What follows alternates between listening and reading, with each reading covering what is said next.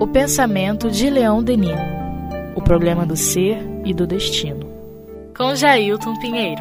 Olá, meus amigos, estamos aqui mais uma vez para dar continuidade ao estudo do livro O Problema do Ser e do Destino, de Leão Denis, ainda na sua segunda parte, no capítulo 13, As Vidas Sucessivas, a Reencarnação e Suas Leis. Na sequência do texto, Denis diz assim para a gente: o papel do duplo fluídico é considerável. Ele explica do nascimento à morte todos os fenômenos vitais, possuindo em si o registro indelével de todos os estados do ser, desde sua origem, deles transmite a marca, os traços essenciais ao germe material. Aí está a chave dos fenômenos embriogênicos. É bem interessante, né? Porque antes Leon Denis estava detalhando um pouquinho mais o papel do, do perispírito na, uh, no processo reencarnatório, né? E a gente vê aqui o quanto que isso é fundamental o papel do perispírito na definição de como será a nossa vida material, de como será o que vai acontecer com o nosso corpo físico. Então, nós vemos, pela literatura mediúnica, que existem, em grande parte dos casos, uma preparação muito grande daqueles que são responsáveis pela nossa reencarnação, de preparar o nosso organismo físico. Vejam, existe nessa questão toda, e aqui Leon Denis fala do nascimento até a morte, né? É, porque muitas vezes aquilo que a gente tem de marca no nosso perispírito e que necessita de um ajuste. Né? Então, de repente, eu cometi determinados atos que repercutiram no meu corpo espiritual, no meu perispírito. E aí, aquilo, para que eu tenha uma, um ajuste, uma correção daquilo, muitas vezes eu tenho que fazer com que a repercussão se dê no corpo físico para que eu me libere daquilo no meu corpo espiritual. Que é que se estabelece a verdadeira cura, né? Porque muitas vezes a gente pensa somente na cura do corpo físico, que é lógico que a gente tem que se preocupar com isso.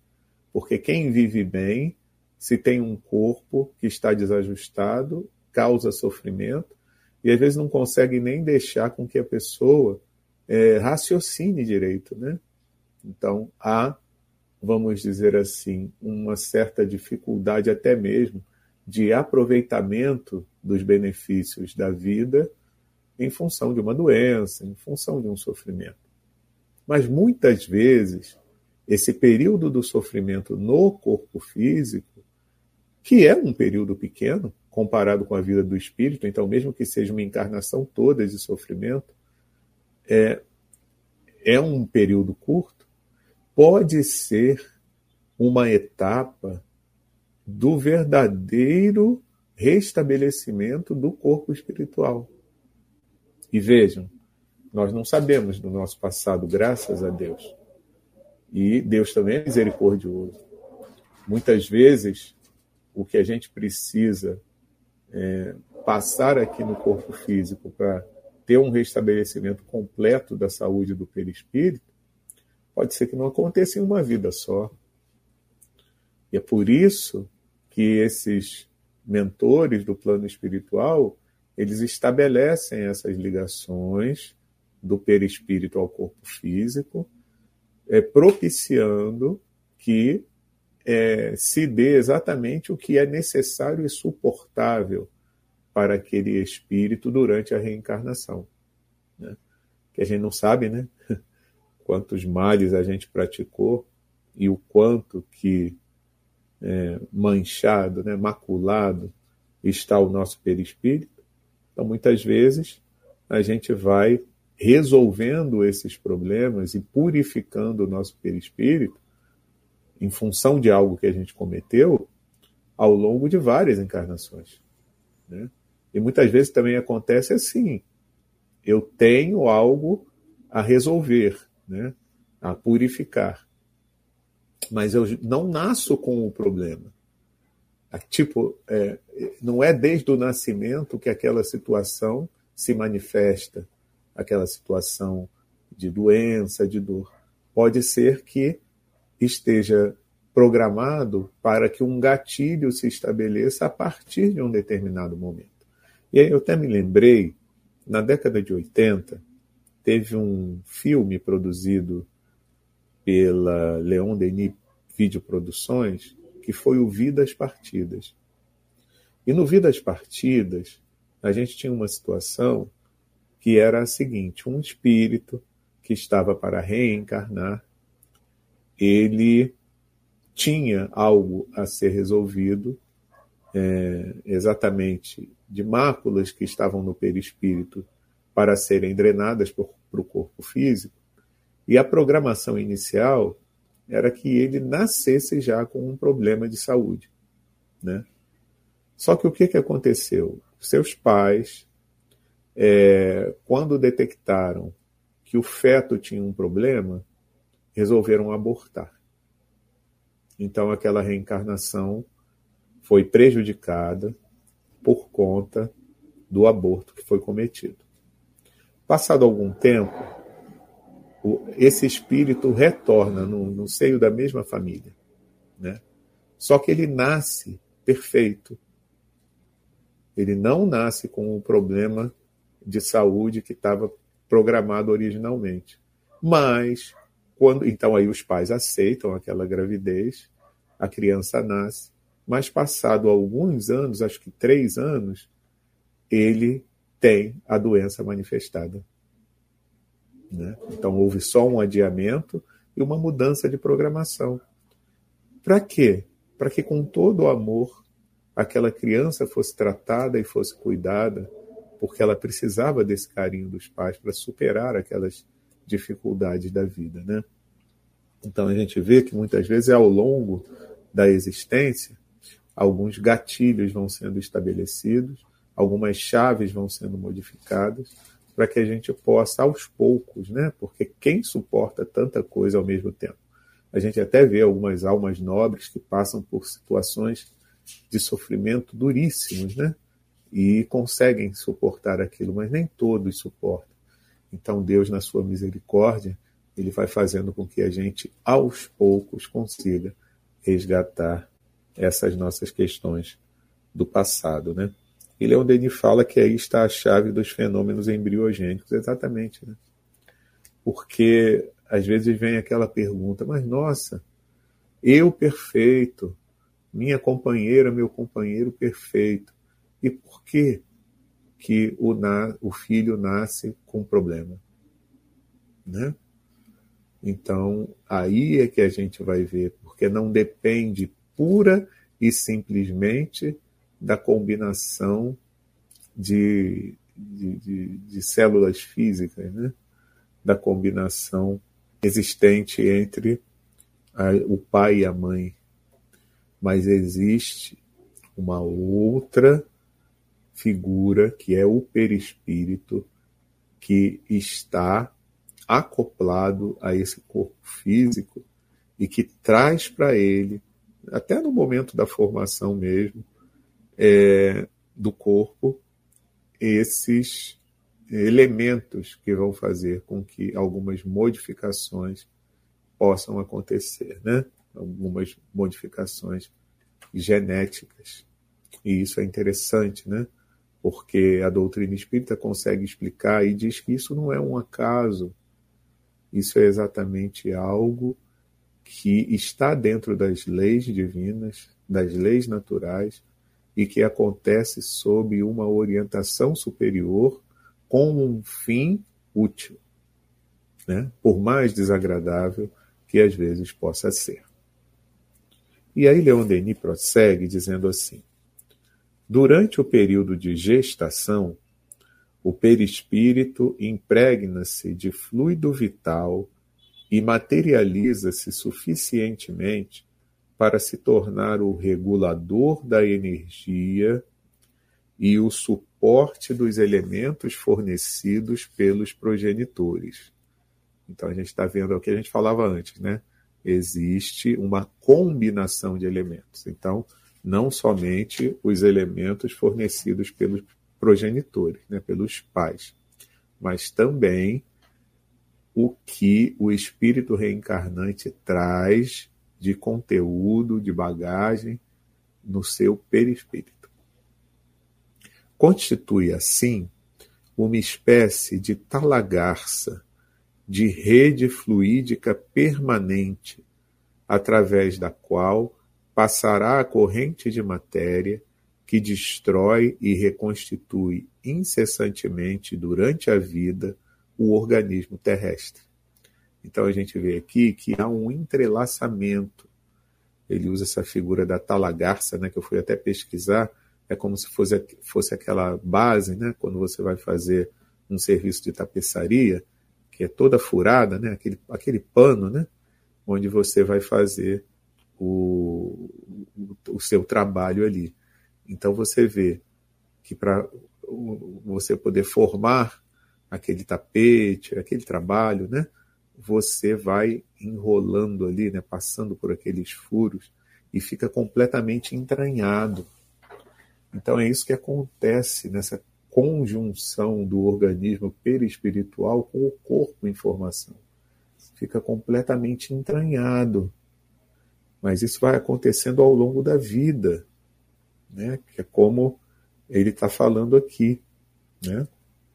E fora esse fluido vital que nós vamos absorvendo e que vai, é, ao longo da vida também, é, fornecendo para o corpo a sustentação.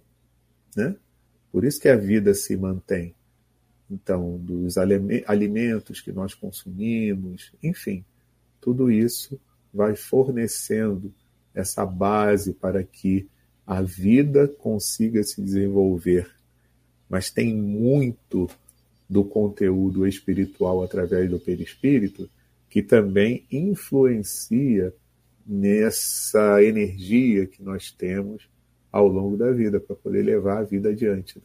Fora aquela cota que cada um traz, né, de fluido é, para determinar o seu tempo de existência também.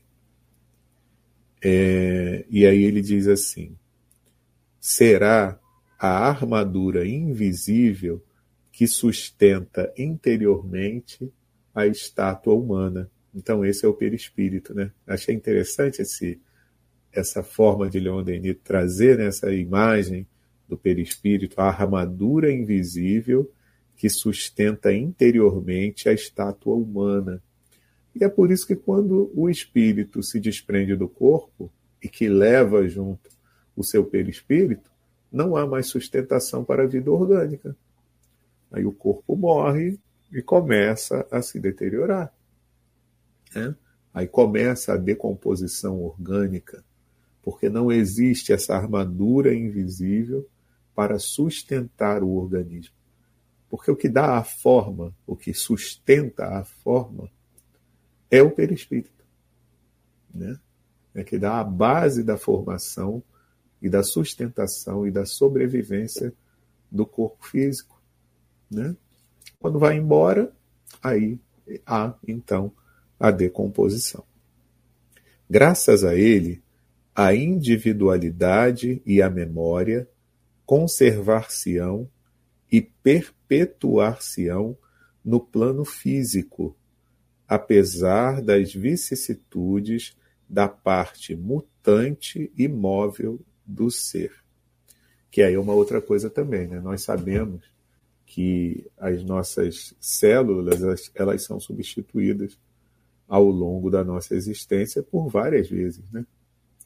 Então, o nosso corpo de hoje não é o mesmo corpo de há 10 anos atrás. A constituição celular já foi modificada. Mas o que, que mantém em nós a mesma estrutura de pensamento, de sentimentos? É o organismo perispiritual, que ainda é o mesmo, né? E vai se entrelaçando com essas novas, esses novos elementos que vão sendo, é, que vão chegando, né? Que vão sendo formados, essas células novas que vão sendo substituídas pelas antigas. Então, o que mantém o, o organismo com memória e tudo mais é, é, e a individualidade, né? Essa identidade que nós temos de sabermos que somos nós mesmos é exatamente o perispírito, né? Que no fundo, final das contas, né, é o próprio espírito que guarda essa individualidade, mas ela se manifesta através do perispírito para se apresentar no corpo físico, não é verdade? Da mesma forma, nos diz Denis, assegurará a recordação dos fatos da existência presente, lembranças cujo encadeamento, do berço à tumba, oferece-nos a certeza íntima de nossa identidade. Aí aqui tem o outro caminho, né? Que é o caminho inverso. Se por um lado, eu tenho o que sou, espírito imortal que sou, através do perispírito, é, trazendo para o corpo físico essa minha individualidade, o que eu sou, também as coisas que acontecem no período da encarnação, elas vão sendo transferidas, as memórias, os sentimentos, para o perispírito e vão fazer parte desse arcabouço espiritual daquilo que eu sou. Né? Então é um caminho de mão dupla. Eu expresso o que eu sou através do perispírito e eu retenho através do perispírito as novas experiências para que possa compor a memória né, do espírito imortal. É, porque a memória do corpo físico ela é limitada a esse tempo em que a gente vem, vive aqui, né? Então está ali registrada no cérebro. Mas nós somos muito mais do que isso, né? já que a gente vive diversas existências. Se não manifestamos, na maioria dos casos, né, a maioria das pessoas não manifesta a lembrança do passado, não tem acesso a essa memória é, espiritual, é, e só consegue se lembrar daquilo que vive nessa vida, não significa dizer que não exista um antes, né? Até porque, falando dessa própria vida, você que está me ouvindo consegue se lembrar efetivamente de tudo que aconteceu desde que você nasceu? Você se lembra? Nos mínimos detalhes? Não, né? Tem um período, principalmente na infância, que a gente não se recorda. E mesmo coisas que aconteceram na nossa vida, é, ao, ao longo do tempo isso vai ficando meio arquivado, né? Só se alguém lembrar e falar, lembro o que aconteceu em determinado momento, você, olha só, nem estava me lembrando mais disso, é verdade. Né? Então, é bem interessante esse papel do perispírito nessa via de mão dupla, né? de trazer e enviar as informações do espírito ao corpo e vice-versa. Mas isso é bem legal, que é o que ele diz, né? É, dá para nós uma identidade. Cada um é diferente do outro. Então, apesar de na essência sermos iguais, ou seja, somos criados por Deus iguais, mas ao longo das experiências nós vamos é, demarcando essa nossa identidade, essa nossa individualidade. Nós vamos formando essa nossa identidade, essa nossa individualidade. E aí prossegue Leon Denis. A incorporação da alma não é, portanto, espontânea como certas doutrinas afirmam. Ela é gradual e só se torna completa, definitiva, ao cabo da vida interina. Nesse momento, a matéria encerra completamente o espírito, que deverá vivificá-la pela ação das faculdades adquiridas. Aqui a gente até se lembra, né, daquela questão do livro dos Espíritos, quando fala que A alma se liga ao corpo na fecundação, mas que o processo de reencarnação só se completa no nascimento, né? E a gente até vê também outras informações falando que o acesso a determinadas capacidades intelectuais, né, a gente só vai desenvolvendo mesmo ao longo de um certo período, né? Então, período da infância, que a gente vê que o espírito ainda não está de posse completa de todas as suas potencialidades. Então, a gente vê que é um processo. Então, não é assim, num piscar de olhos que, pum, ligou, corpo e espírito. É um processo. É um processo. Como na morte também, você tem um tempo para que é, exista o desligamento total do espírito ao corpo, né? Então, a gente, tudo na vida, meus amigos, é isso, é um processo, demanda um tempo, né? Que pode ser maior ou menor em função de uma série de razões. Mas é importante que a gente saiba disso. Existe uma ligação que é feita ao longo de um tempo. Aí ele prossegue dizendo assim: longo será o período de desenvolvimento durante o qual a alma aplicar-se-á a talhar sua nova vestimenta, a adaptá-la às suas necessidades, a fazer dela um instrumento capaz de permitir-lhe manifestar suas potências íntimas. Isso aqui é o que a gente estava falando, existe um tempo, né? Então, não adianta você tentar dar para uma criança, um bebê, uma tarefa que ele não vai conseguir realizar de imediato, porque ele falta uma série de coisas. Ainda não desenvolveu determinadas capacidades, ainda não está de posse de toda a sua estrutura sensorial, da sua mobilidade, né? Não tem o bebê nem a fala, por exemplo, né? Então tem muita coisa ainda sendo desenvolvida até que o espírito assuma por completo aquilo que efetivamente ele é, né?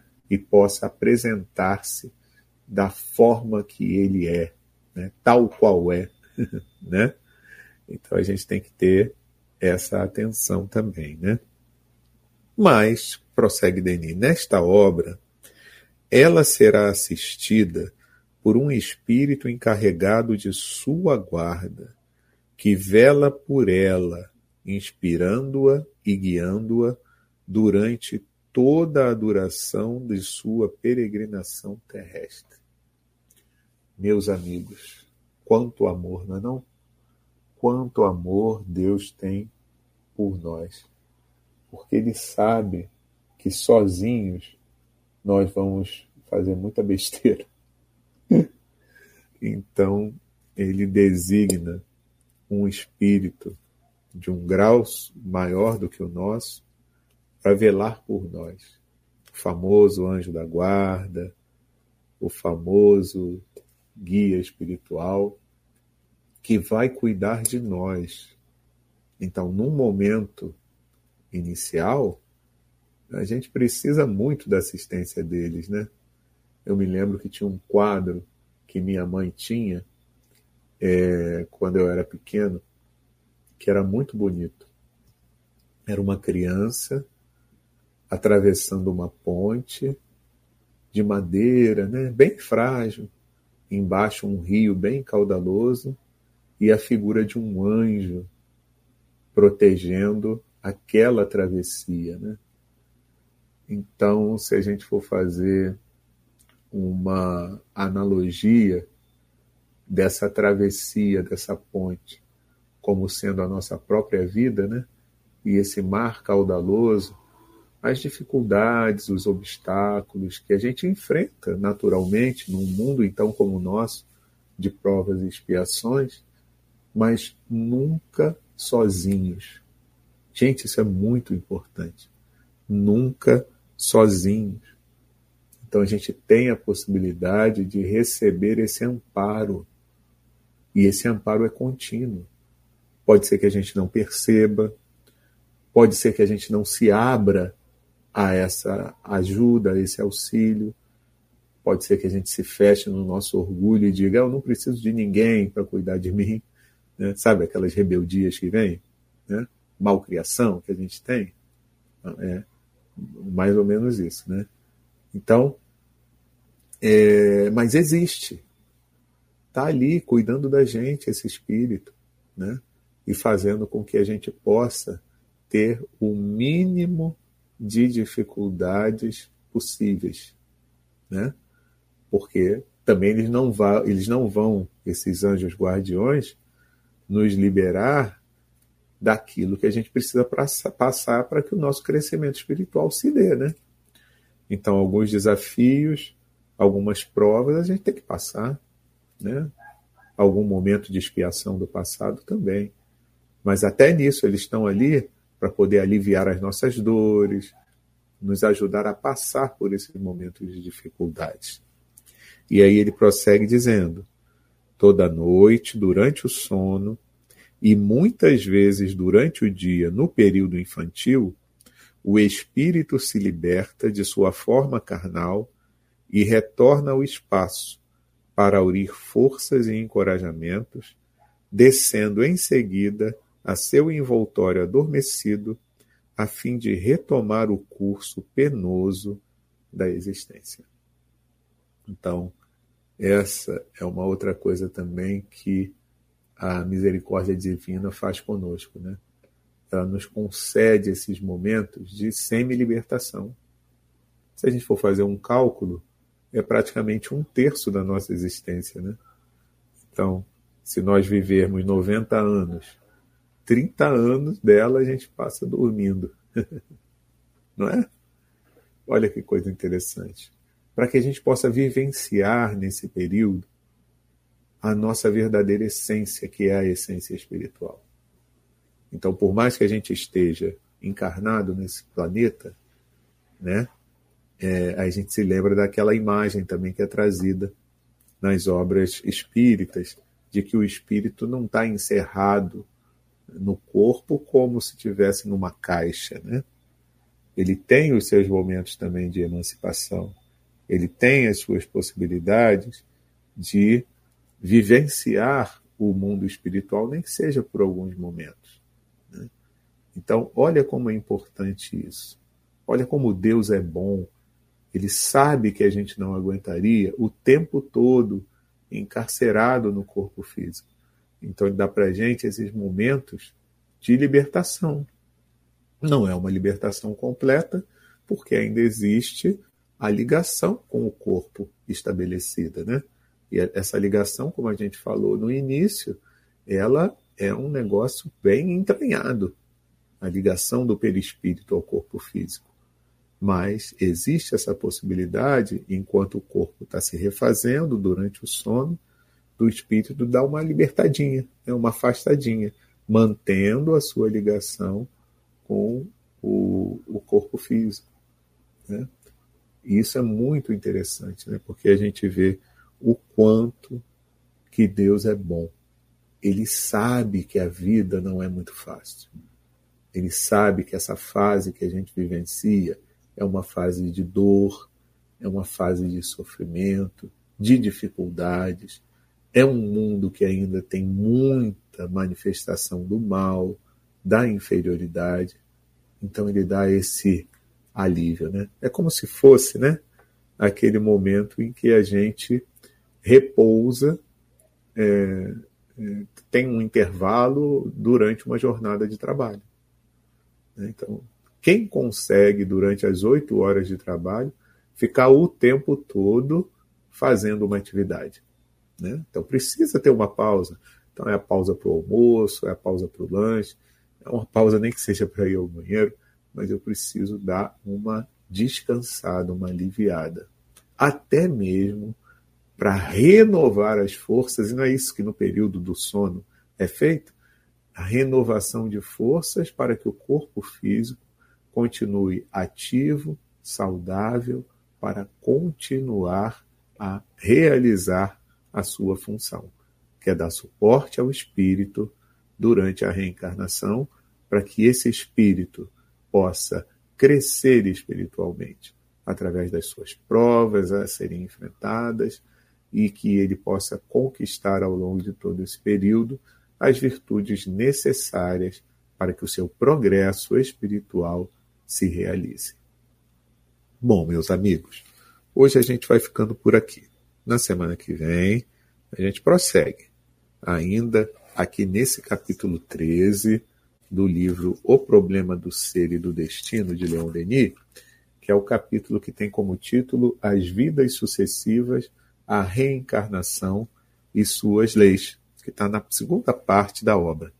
Então, eu espero todos vocês na próxima semana, na continuidade desse nosso estudo. Um forte abraço para todo mundo e até lá.